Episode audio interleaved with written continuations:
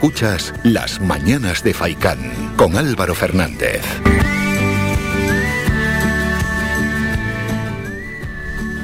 Siguiente protagonista en el programa, como hemos anunciado hace unos minutos, es Héctor Suárez, esta vez en calidad de secretario local de Coalición Canaria en Telde, y es que aseguran desde el Partido Nacionalista que pedirán en torno a 19 millones de euros para proyectos en Telde dentro de los presupuestos generales de la Comunidad Autónoma para 2022, y todo ello en forma de 33 enmiendas. Héctor, buenos días. Hola, muy buenos días. Bueno, hace nada presentasteis, eh, estaba también Pablo Rodríguez, ¿no?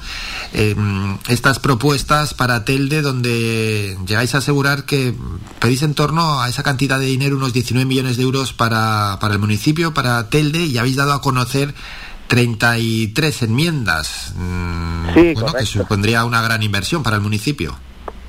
Sí, nosotros realmente entendemos que en los presupuestos generales de la comunidad autónoma no se tienen en cuenta las necesidades de Telde, tener en cuenta que un presupuesto de casi 9 mil millones y que no atiendan cosas que para nosotros son importantísimas y por, y por tanto enmendamos esas cuentas para poder generar sinergias positivas en esta época post pandemia que permitan al municipio colocarse en el lugar que le corresponde. Y no solo lo hacemos en un ámbito eh, específicamente de competencias del ayuntamiento, sino entendemos que tenemos que mirar hacia el futuro hablando en, aspectos sociosanitarios, en aspectos de vinculación al patrimonio, en aspectos relacionados con el turismo, con la movilidad. Tenemos una eh, relación de enmiendas responsable, sostenible y con sobre todo con perspectiva de futuro. Mm, bueno, pues esas enmiendas que abarcan diferentes ámbitos y para los oyentes las más destacadas, ¿no? Al final son 33, es una gran lista, pero las más destacadas, ¿cuáles podemos traer para los oyentes? Yo creo que las más destacadas podríamos,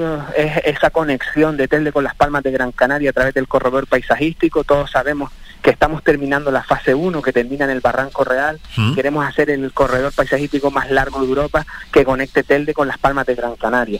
Entonces, esa obra de casi 4 millones y medio de euros la solicitamos en las enmiendas.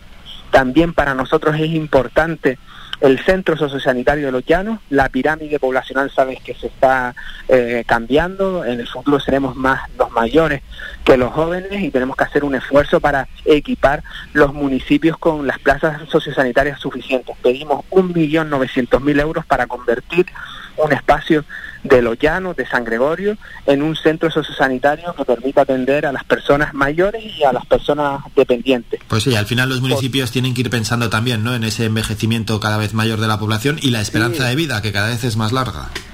Por supuesto, y en ese ámbito en el que las competencias las tiene que planificar el gobierno de Canarias y la tiene que gestionar el cabildo, tenemos que ubicar en municipios de gran población elementos eh, centrales para poder atender a esas personas. Creemos que es importante eh, que se planifique y se y se puedan empezar esos trámites en, en, el presente para que en el futuro podamos atender esa demanda. Y también, por supuesto, hacemos muy importante para nosotros las reivindicaciones y las mejoras comprometidas y prometidas por el gobierno de Canarias en la Gran Canaria 1. Todos los eh, teldenses y todas las que pasan por Telde por la Gran Canaria 1 sabemos que eso es un problema, que las retenciones están generando inseguridad, están generando también ineficacia a la hora de asistir al médico, a cualquier cita, a cualquier eh, relación comercial y esos 2,9 millones de euros comprometidos para mejorar los enlaces de Telde con la Gran Canaria 1 y para eh, aliviar ese nudo para nosotros es importantísimo. Lo exigimos en estas enmiendas porque además es un compromiso en Telde que tuvieron el, el gobierno de Canarias con nosotros.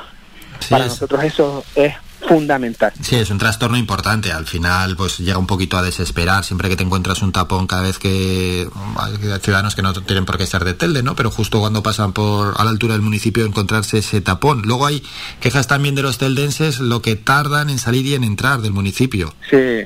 Creemos que todo ese nudo, tanto en el acceso, en la salida como la entrada, en los cuatro puntos principales de Telde, por Ginamar, por la Mareta, por el Calero y por la Cuesa, necesitamos darle una flexibilidad hay alternativas creadas en estudios por el gobierno de Canarias y exigimos esos 2,9 millones de euros para ponerlas en marcha de forma inmediata.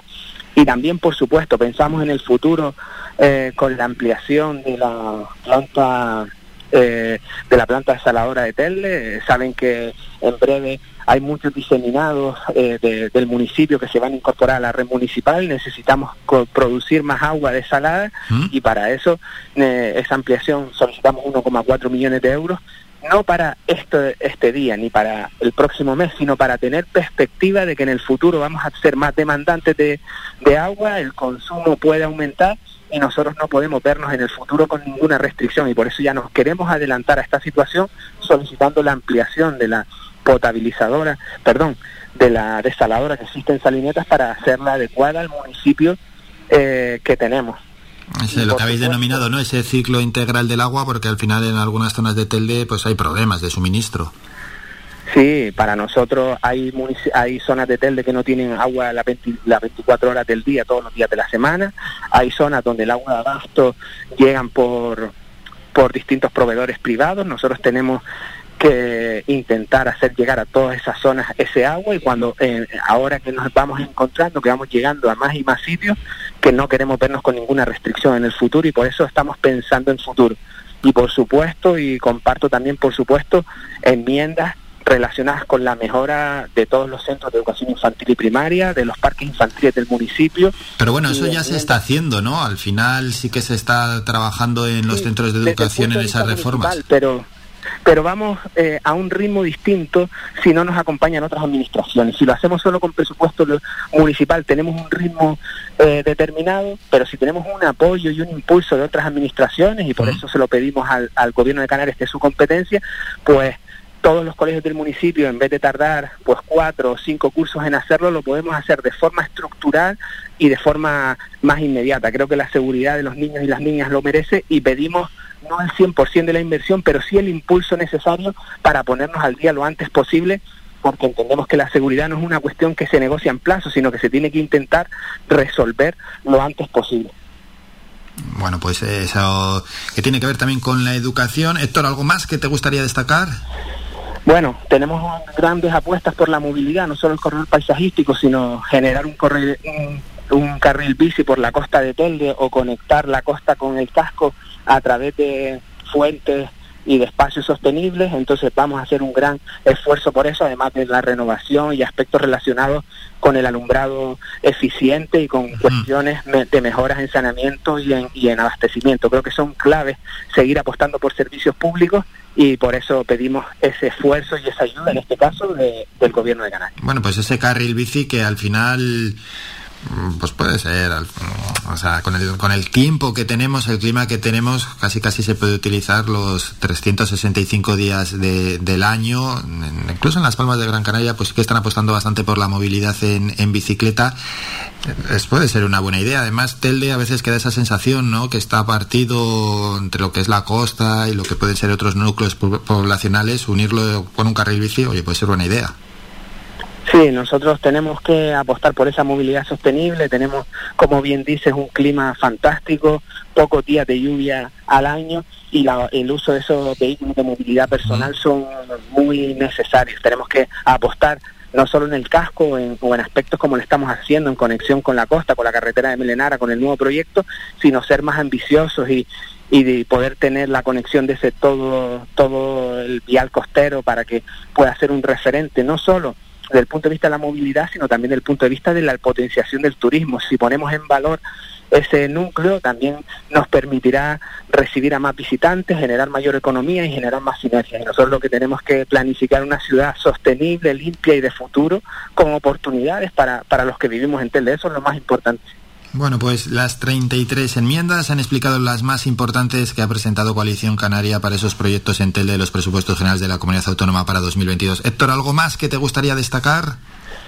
No, nada más solicitar y, pedir desde aquí ese esfuerzo a las administraciones, al cuarto municipio de Canarias, a uno de los más importantes, con que se reflejen un número de enmiendas importantes para que podamos seguir pensando en una ciudad de futuro. Nosotros hemos salido de una crisis eh, muy destacada en el municipio después de, la de liquidar el plan de ajuste y mm. ahora necesitamos el apoyo de otras administraciones y creo que las enmiendas a estos presupuestos pueden ser una herramienta importante para, para avanzar en esta línea.